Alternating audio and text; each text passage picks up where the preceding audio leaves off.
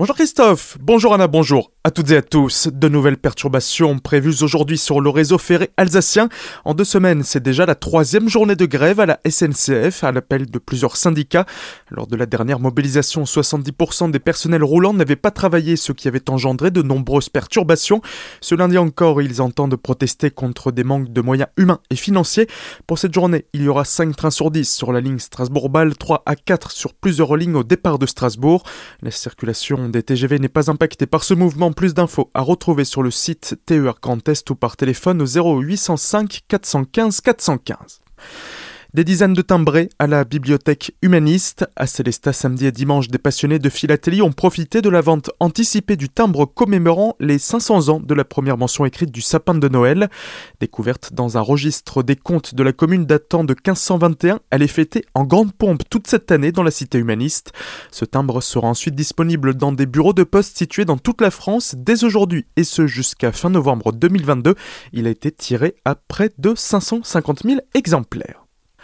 Ça vient du cœur. À Sainte-Marie-aux-Mines, l'association Val Avenir relance son opération de boîte de Noël suite à la réussite de l'année dernière et les 400 créations réalisées.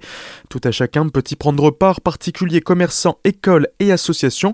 Le principe étant de mettre trois articles dans une boîte accompagnée d'un petit mot ou d'un dessin. Cela peut être un vêtement chaud, de l'alimentaire non périssable, un jeu, un livre ou encore un produit d'hygiène ou de beauté. Plus d'infos sur cette opération sur le www.val-avenir.fr.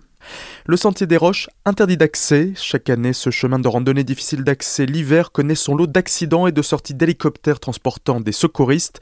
Le précédent arrêté interdisant son accès n'étant pas assez précis par temps de neige, le maire de Stosvir en a donc pris un nouveau pour le modifier. Désormais, le sentier des Roches est fermé six mois dans l'année du 1er novembre au 30 avril. Les randonneurs s'y aventurant pourront donc être verbalisés et, en cas d'une intervention des secours suite à un accident, l'assurance ne marchera pas. Tête à queue et sortie de route. Samedi après-midi à hauteur de Viroval sur la RD 417 en direction de Colmar, deux véhicules sont entrés en collision suite à un dépassement. L'un des deux a alors fait des têtes à queue avant de terminer sa course dans le fossé. Sa conductrice, légèrement blessée, a été transportée à l'hôpital. Plusieurs blessés suite à des tonneaux. Hier matin, aux alentours de 5 heures, un véhicule a fait plusieurs tonneaux sur la RD 83 hauteur de Roufac. Les quatre occupants de la voiture accidentée ont pu sortir d'eux-mêmes de l'habitacle avant l'arrivée des secours. Étant blessés, ils ont été transportés à l'hôpital de Colmar. 147 km/h au lieu de 50. Samedi matin au Bernay, les gendarmes du peloton motorisé Célestadia ont contrôlé un conducteur en grand excès de vitesse. En pleine commune, ce jeune homme roulait à près de 90 km/h au-dessus de la limite autorisée, les militaires ayant retenu 139 km/h.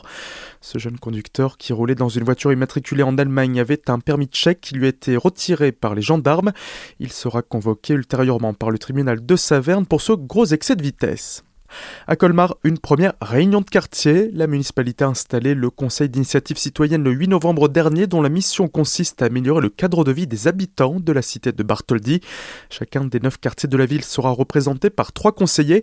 Afin de compléter le travail de cet organisme, des réunions de quartier sont organisées, l'occasion pour les habitants de s'exprimer, de faire part de leurs préoccupations. La première pour le quartier centre aura lieu ce mercredi à 18h30 au cercle Saint-Martin. Et un mot de sport pour finir avec Strasbourg qui sauve les meubles. Dans le cadre de la 14e journée de Ligue 1, les Alsaciens recevaient hier Reims à la Méno. Ces derniers ont ouvert le score à la 22e minute avant de mener durant tout le match, et ce malgré un pénalty obtenu par le Racing à la 43e. La délivrance est finalement arrivée dans les arrêts de jeu à la 97e minute grâce à un coup franc de Bellegarde qui permet aux Bleus d'égaliser et ainsi d'éviter une troisième défaite à domicile. Le Racing conserve donc sa 8 place au classement général de Ligue 1.